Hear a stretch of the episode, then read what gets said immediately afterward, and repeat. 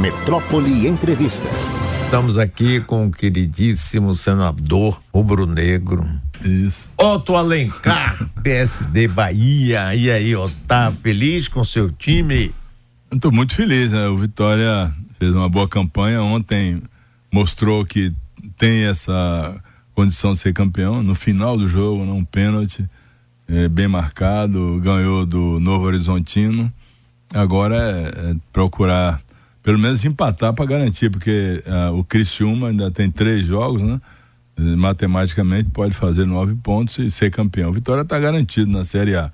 Mas precisa pelo menos empatar ou então secar um pouco o, o Criciúma para não ganhar as três, né? Aí vai ser campeão da Série B. E é, é. engraçado o seguinte, que é, o o Vitória não é não virou empresa, não tem suporte lá das grandes empresas inglesas, que o Bahia tá cheio de mar, essa coisa, não sei o que. É, pois é, o Bahia acho que está numa situação bem difícil, né? É, na zona do, do rebaixamento. Antes eu queria cumprimentar a nossa, nossa colega aí, de, torcedora na dela, também toda a equipe. E, é, exato, mas eu sou rubro-negro daqueles que acham que tendo dois times na primeira divisão Sim, fica claro, melhor para o claro. estado, né? É o estado da Bahia, com a potência que tem, um estado que está em franco desenvolvimento, a sexta ou sétima economia do país, precisa ter no mínimo dois times ou outro, um terceiro time na, na primeira divisão, como tem outros estados, né? Otto, vamos falar um pouco sobre política nacional. Semana passada passou lá pelo Senado a reforma tributária.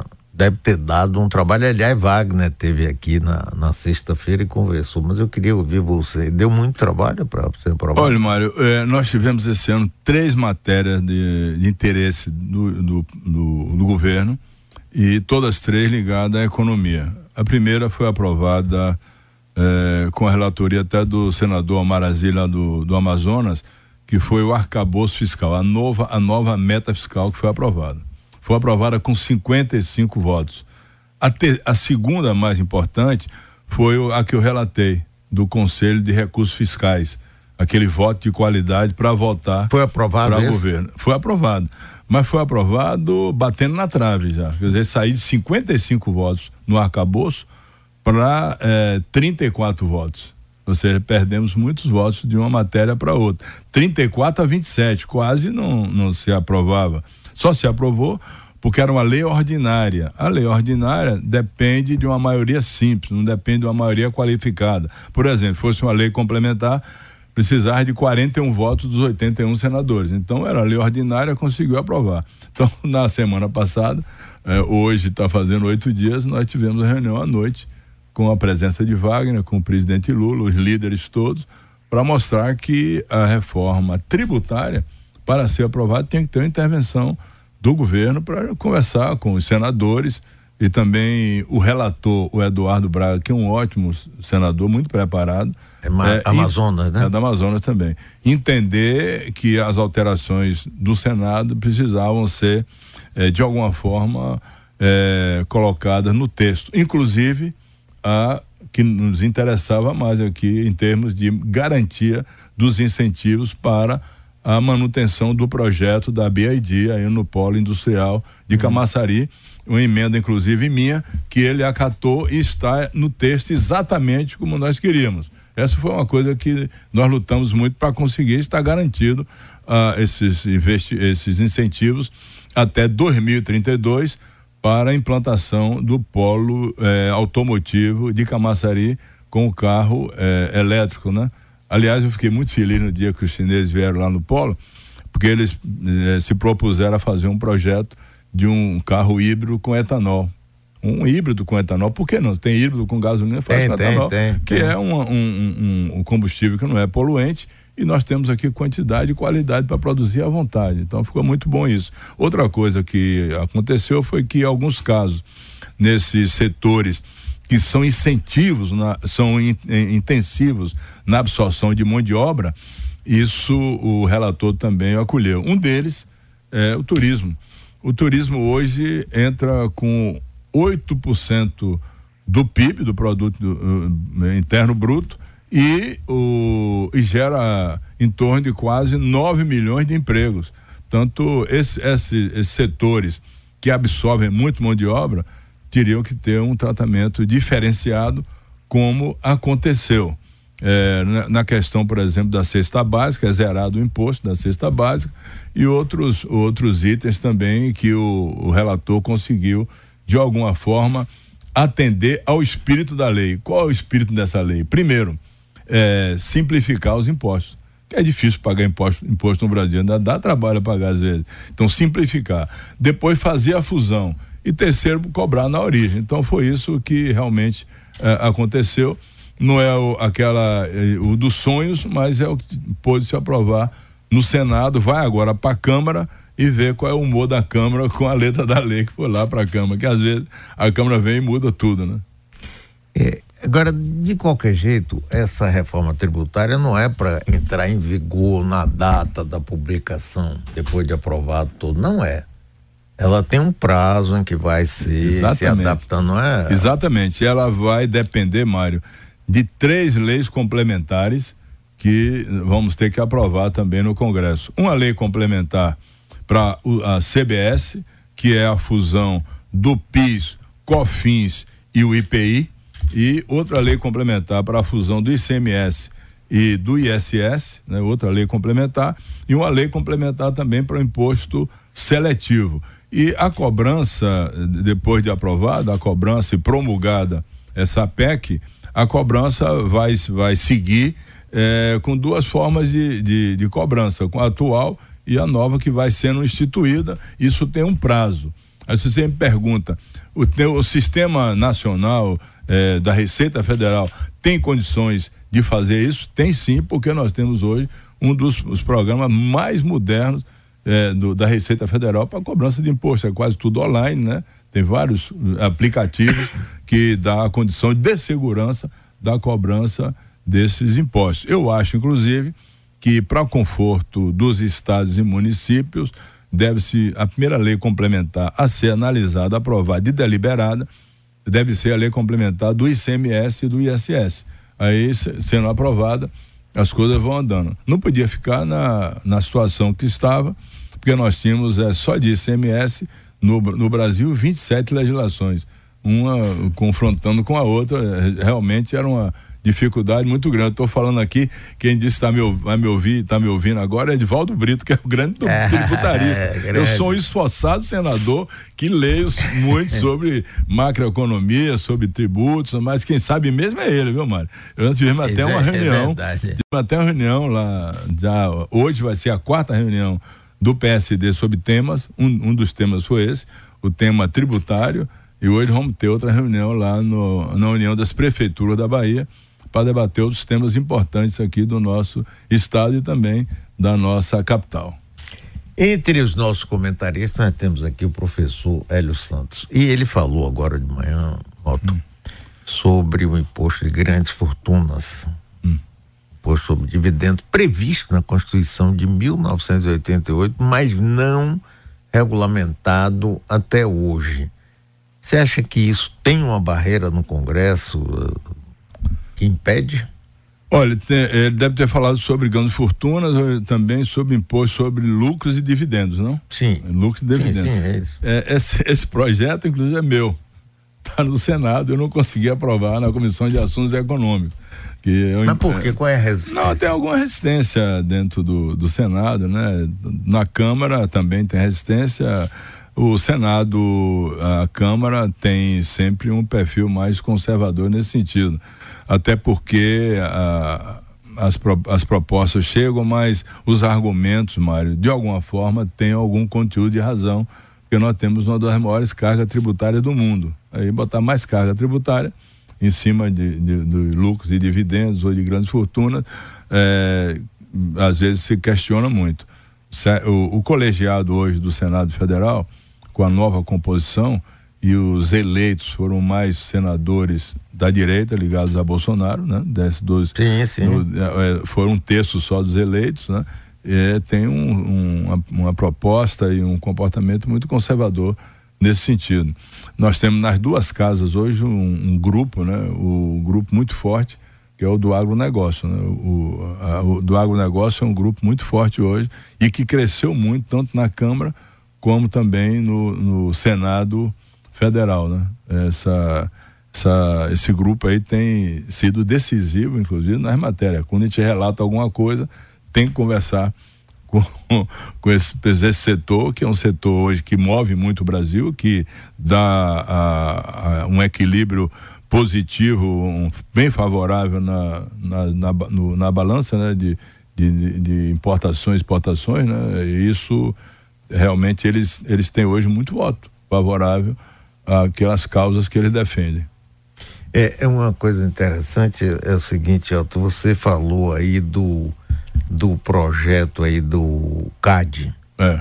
Né, CAD não, não cai, não, não, é, não cai. É, é. Comissão de Assuntos Econômicos. Esse projeto eu aprovei, eu apresentei ele em 2000 e 2017 na Comissão de Assuntos Econômicos. É, é, é, imposto sobre lucro e dividendos. e não andou. teve lá um, um relator, esse relator até agora não está mais no Senado, e não conseguia a, aprovar na época. Agora, com a reforma tributária, me parece que tem que se ver primeiro os passos dela, para depois ver se você pode aprovar um, algum outro projeto nesse sentido. A Câmara aprovou agora um projeto de imposto sobre aplicações em offshore e fundos exclusivos. Está no Senado Federal. O relator é até o senador Alessandro Vieira, do estado de Sergipe. Esse é um projeto que vai ter dificuldade.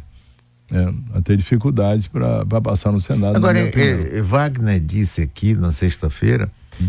que nessa apreciação da reforma tributária, é, Bolsonaro teve uma presença significativa em senador por senador pressionando pela não aprovação, é isso mesmo? Exatamente. Agora, interessante que no governo dele ele era favorável. Então, essa, essa reforma, essa PEC 45, Mário, é exatamente quase igual à PEC 100 apresentada pelo senador Roberto Rocha do Maranhão, que era o maior aliado do Bolsonaro. Foi, é, Ou seja, né, falou o, exato. O, o, o, o, Bolsonaro, no governo dele, queria a reforma. Porque mudou para o governo do Lula, ele já não quer mais a reforma, ou seja, uma politicagem de baixíssimo nível do ex-presidente da República.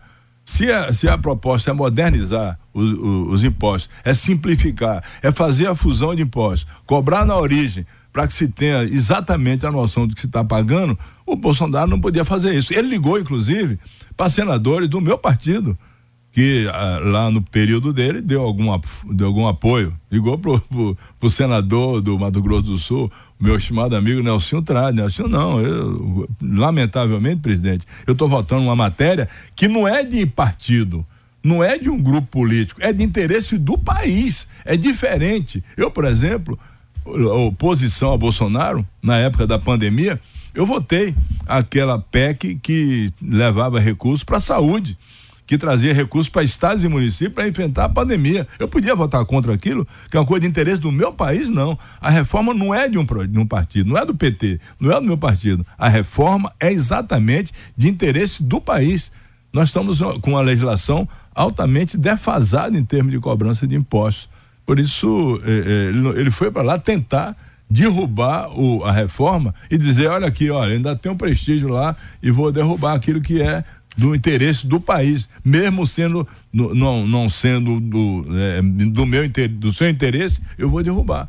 Ele ligou para vários senadores, ligou inclusive para o senador Ciro Nogueira, que foi é, ministro-chefe da Casa Civil. Sim. Eu conversando com Ciro, Ciro disse: Olha, presidente, é do interesse do país, não é do, do governo. É, é essa lei, essa PEC, é para resolver uma questão que já está aí há mais de 30 ou 40 anos. Aliás, é, é a primeira vez que no regime democrático se faz uma reforma tributária. É, todos esses tributos vêm ainda do período ditatorial. É verdade. Entendeu? Então, é, ele não entendeu isso. Né? Ele, ele foi para lá, praticamente, para o gabinete do senador Flávio Bolsonaro, para chamar de um a um, para poder é, é, não permitir a, a, a aprovação, até porque precisar de 49 votos que é uma proposta de emenda constitucional, são três quintos do Senado. Teve um momento, Mário, que eu achei que até que não ia dar, viu? porque 49 votos de 81 é muito voto. Mas, felizmente, alguns senadores entenderam que é uma coisa de interesse do país e não de um partido. Nós tivemos 53 votos. Otto, é, na CPI do Covid, você teve um desempenho fantasticamente positivo, elogiado, você teve uma repercussão nacional muito grande.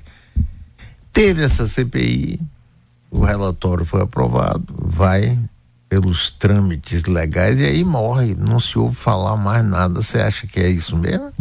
Olha, Mário, a, a CPI da pandemia era uma coisa que estava em jogo a vida do povo brasileiro. Eu acho que de, eu já participei de cinco CPIs no Senado Federal.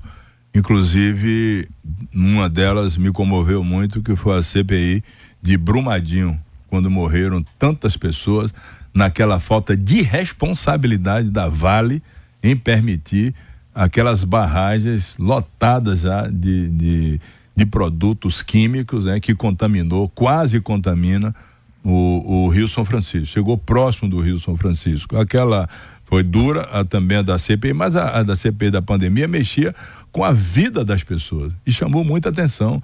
E nós perdemos 700 e tantos mil brasileiros sem, sem a vacina ser dada imediatamente. Eu, eu julgo, inclusive, que o Bolsonaro perdeu muito com isso naquela época. Então, essa teve uma repercussão foi uma repercussão é, grande porque pela vida, né? Essa agora foi um atentado à democracia, uma tentativa de golpe, de golpe mesmo. Tava tudo programado, o decreto, é, toda a posição. Felizmente, as forças armadas, todas elas, é, a Marinha a Aeronáutica e o Exército, entenderam que não era mais viável um país como o nosso ter um golpe militar e a instalação de um de um de um de um, de um, de um poder político ditatorial que não deu bons resultados. o, o, golpe militar de 64, você analisa como eu analiso, não deu bons resultados. Em vários setores, inclusive no, no setor que eu acho primordial para um país, que foi o setor da educação. Nós passamos quanto tempo nesse período sem uma Exatamente. universidade federal ser instalada, né? Recentemente, num debate lá no Senado Federal, falando sobre os estados do Sul e do Sudeste que tiveram grandes investimentos, eu lembrei que nós só tivemos um general que era do Nordeste, foi o, o Castelo Branco, que teve aquele acidente com o um avião, não sei se de propósito ou não, não vou entrar nesse mérito. Os outros quatro eh, generais que foram da, da, da do regime. Eram do Rio Grande do de, Sul, é, todos, né? Não, dois do Rio, Corte Silva e Figueiredo, e dois do Rio Grande ah, do é Sul, Gaiso e, e, e, e Médici. E levou, nesse período, Mário, só foi pro Sul e pro Sudeste. O Nordeste ficou no carro-pipa. Tanto que eu fico, eu fico dizendo. no carro pipa é ótimo. Ele ficou no carro pipa no, no, no, no regime militar, no carro pipa. Não, diga outra coisa. Sudene, quem, quem levou a Sudene? Juscelino Kubitschek. Quem fez os grandes investimentos no, no Nordeste, sobretudo no setor de, de água? Juscelino Kubitschek. De energia, Juscelino Kubitschek. Depois foi que veio o regime é, democrático, começou com Lula, avançou muito, não há como se negar que com o presidente Lula avançou muito. Então tivemos, então 5-1, teve aquele problema do avião, o, o, Castelo Branco, e depois veio dois cariocas, né? Os Costa Silva e Figueiredo e dois é, gaúchos, e mandaram tudo pro sul, mano. Então ficamos vendo navio aqui, não vinha nada pro Nordeste. Então, eu falando com eles, eu digo, ó, deixa aí um incentivo para Bahia, para Pernambuco, para Maranhão, para Piauí, para Paraíba. Se tiveram demais, é só olhar o que foi dado nesse período. É só olhar o, deve, o, o, o que deve esses estados do Sul à União, Mário. O que deve, o que, Minas Gerais, por exemplo, tem um débito com a União de 169 bilhões de reais. A Bahia tem 7 bi de débito com a União. São Paulo o estado de São Paulo, Mário, deve à União 220 bilhões. E nós aprovamos uma lei para parcelar isso e pagar lentamente esse negócio. Então, quando vem alguma coisa para o Nordeste, se não tiver uma voz para dizer, para, meu amigo, o Nordeste merece. Se não tiver uma voz para fazer isso, não vamos ficar sem nada absolutamente. Sim, mas nesse mesmo momento, o Nordeste sofre um, um, um preconceito muito grande por ter sido fundamental na vitória de Lula não é? Se sofre muito preconceito, muito, muito preconceito. Alguns estados deixam isso claramente, até, os seus representantes no Senado e na Câmara, né? Sobretudo o estado lá do Sul, Santa Catarina, Paraná. Agora mesmo nessa, nesse debate para a, a BID e para o polo industrial de Camaçari, para nossa nova indústria automotiva, o Paraná foi contra. E eu lembrei para o senador, inclusive o senador Sérgio Moro, vocês têm aí no Paraná 10 indústrias automotivas. 10. Todas elas incentivadas, nenhuma delas foi para lá sem incentivo, não. Vocês têm 10, não quer que vá uma para Bahia? Para trazer para aqui o investimento para reativar a indústria automotiva no polo industrial de Camargo. Tem 10, Mário. Fora São Paulo tem várias. Por que, que, a Bahia não pode ter um? Por que, que Pernambuco não pode ter a Fiat? Por que a Bahia não pode ter a BID como teve a Ford? Por que os estados do Nordeste não podem ter? Então esse é o, esse é o, é o problema. Eles têm esse preconceito. Quando o Lula venceu aqui, você falou com muita propriedade, no Nordeste, no, no, é, venceu exatamente por isso, para ver se Lula continua a trazer as coisas que nós precisamos aqui para a Bahia. E já está começando a fazer, né? Já vai ser, sem dúvida nenhuma, realidade a ferrovia é, é, Oeste-Leste, que já está para ser concluída e vai ser um ganho muito grande para escoamento da produção de minério e também dos grãos lá do oeste é, da Bahia.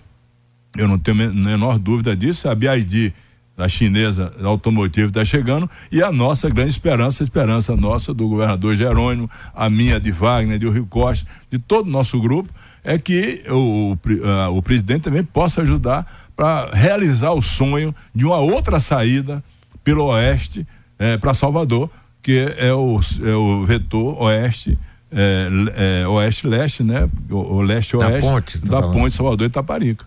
Agora, Alto, vamos chegar um pouco aqui na política baiana. Hoje o seu partido é grande aqui na Bahia, é grande nacionalmente, mas aqui na Bahia. Quantos prefeitos foram eleitos pelo seu partido ou fazem parte hoje do PSD? Hoje, hoje do PSD, prefeitos e prefeitas, 116. Né? É nós maravilha. temos, inclusive, a maior quantidade de prefeitas.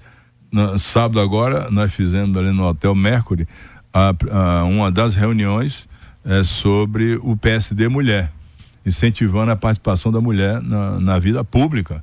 Nós temos prefeitas em vários municípios aí com desempenho administrativo hum, de primeiro nível, com a gestão muito boa muito de E muito vocês trabalho. estão se preparando Eu... já para a eleição do próximo ano? Como Sim, é que tá isso? a gente tem um grupo muito organizado, né? Um, já, Você fala que já, grupo aí? É o grupo político, né? Com o PT, Prefe... com os outros não, partidos? Não, não, o nosso seu, partido, seu, dentro seu do meu partido, partido nós somos muito organizados. É, temos aí vereadores, prefeitos, vice-prefeitos, deputados estaduais, são nove, seis federais, dois senadores e... É grande, hein? Vocês têm quantos estaduais? Nove. E federais? Seis. Nós fizemos seis federais. Fizemos seis. O... E dois senadores da dois República. Dois senadores, né? Da República. É. é, isso, isso é fruto da nossa aliança e do cumprimento que tanto o governador, o ex-governador Wagner, que é o, o, líder do grupo todo, e do, quando eu falo líder do grupo, é líder do grupo do, dos partidos aliados, né? Do Sim. PSD, do PSB, do PSB, da LIDES, do PC, do B, do PT, todos os partidos. Você lembra que eu, eu deixei o Tribunal de Contas em, em 2010, votei para uma aliança com Wagner. Até hoje, tudo que foi é, dado de palavra para compromisso com o, o, o, grupo nós fizemos, o PSD fez, e também não tem absolutamente nenhuma queixa nem do Wagner, nem do Rui, nem do governador Jerônimo na nossa aliança, dos outros partidos aliados da mesma forma. Isso significa dizer o seguinte, que tudo que nós demos a palavra para cumprir, cumprimos e não teve nenhuma dificuldade em nenhum momento. Às vezes é, você tem um grupo e, os, e, a avaliação que se faz de um candidato é precoce e também errada.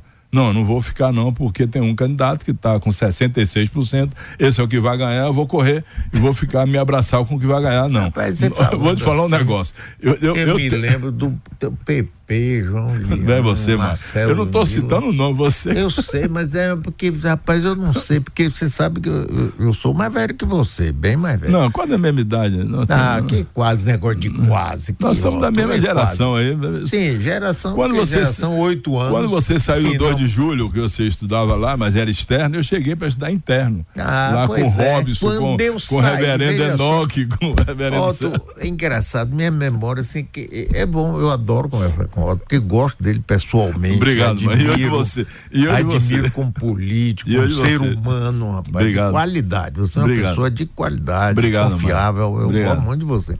Mas aí ele começa a falar e não dá nome, rapaz, e não sei por que aparece aí, Pepe que saiu correndo, agora tem um netinho. Falou isso, bom, esqueci.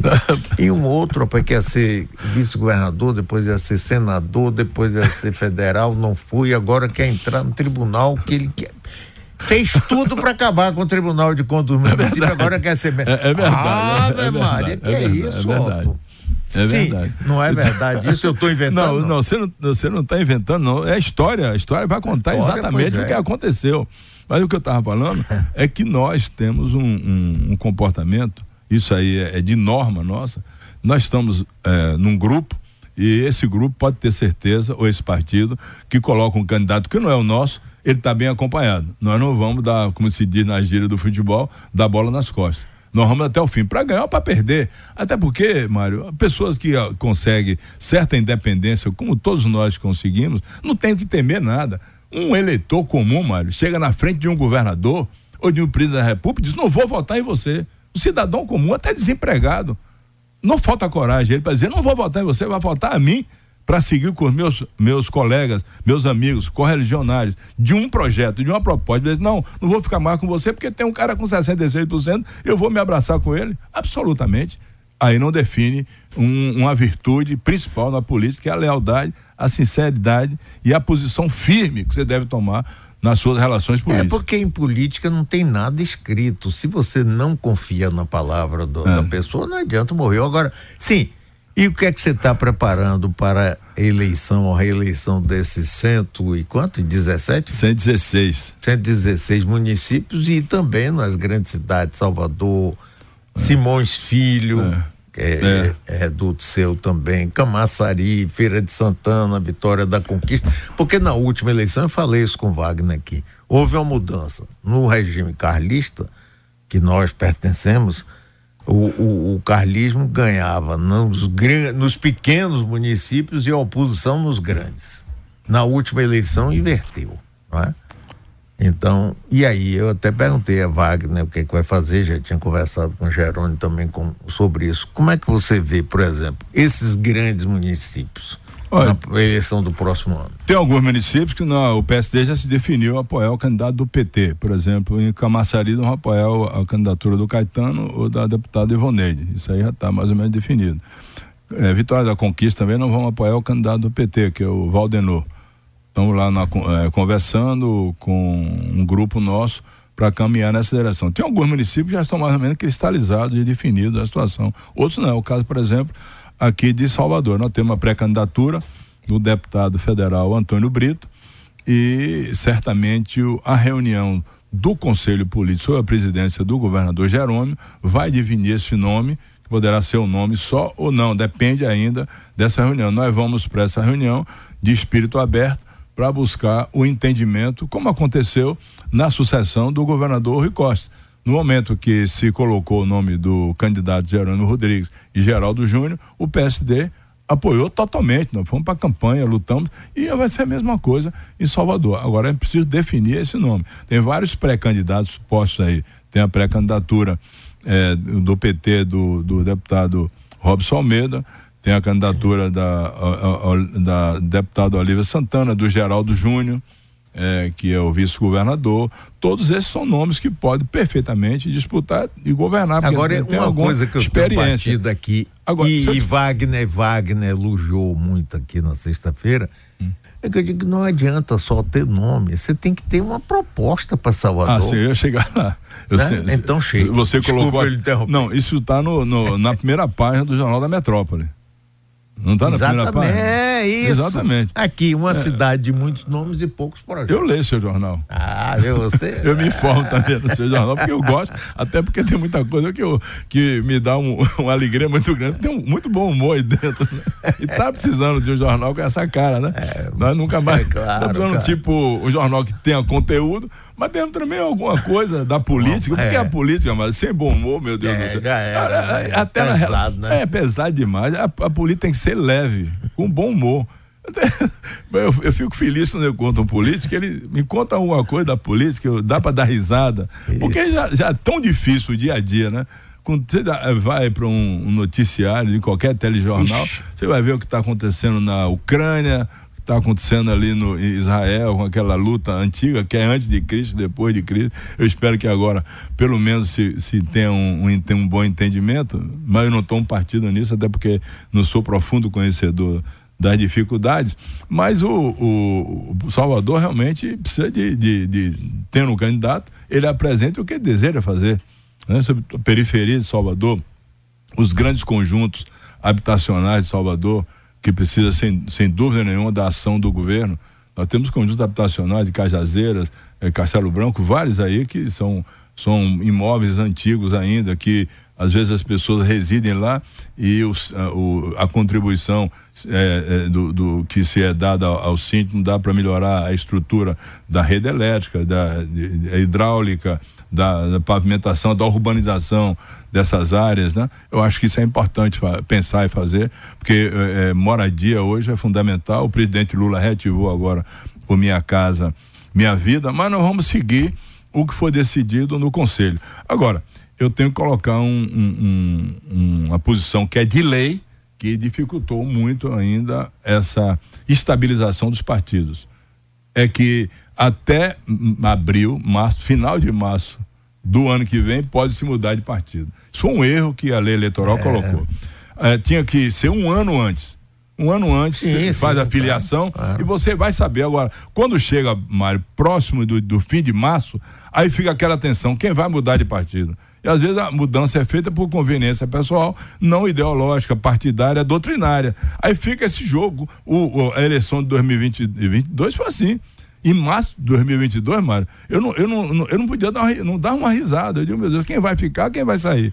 Porque até, o dia, até a noite ah, do, do dia 31, o cara diz assim: olha, não quero mais ficar aqui, não, eu vou embora. Seis meses antes, tem que mudar.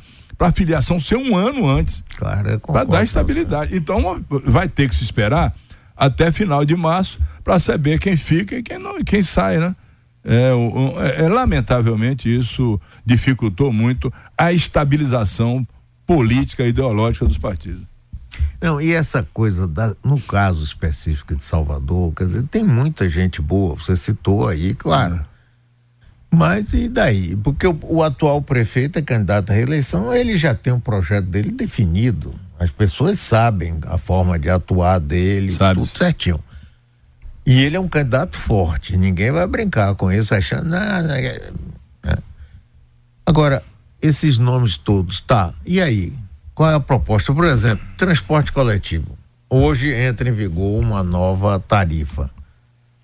Que, segundo a própria TV lá do de Assemineto, diz que é a tarifa mais alta do Nordeste. Além disso, vai dar, a prefeitura vai dar 215 milhões de subsídio para o sistema de transporte. Não é pouco dinheiro, né? Sim. Qual a proposta de quem quer se candidatar a prefeito em relação a esses Exatamente. assuntos? A educação, tantas coisas aí. é? A segurança pública, a prefeitura sempre se omite como se não tivesse nada. Tem, claro que não, em termos de força Tem policial, nem nada, Tem mas sim. tem. a, claro a que proporção que você aumenta o investimento social, você diminui a violência. é. Claro, você dá mais escola, você dá mais apoio de saúde, você tem condição de melhorar a condição de empregabilidade das pessoas, diminui a violência.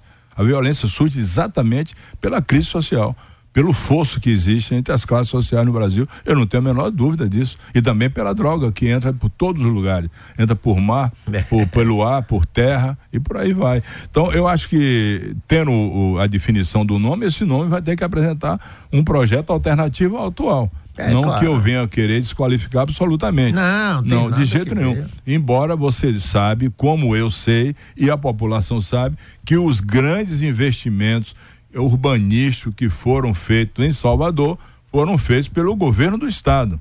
Se tem um, um governador que passou pelo governo da Bahia e deixou marca de investimentos na infraestrutura de Salvador, o Wagner e Rui. Fizeram muitos investimentos. Essas avenidas todas, de esses esses túneis, tudo isso foi feito o metrô? pelo metrô, pelo governo do estado. Não tem marca da prefeitura. Eu posso até dizer a você que o governo do estado não pôde, não soube mostrar o que fez em Salvador. Mas o que tem de infraestrutura aí, Wagner começou com aquela avenida que vai lá dar no. no Via no, Expressa. Via Expressa, vai lá no, no comércio. E Rui fez outras e tantas e quantas obras. Inclusive, uma obra fundamental que o ex-governador Rui Costa fez foi a questão das encostas que deu segurança no, no, na chuva, não desabar tantas casas que, que, que residências que tem nas encostas aqui de Salvador, que é um, um município que tem uma topografia muito acidentada.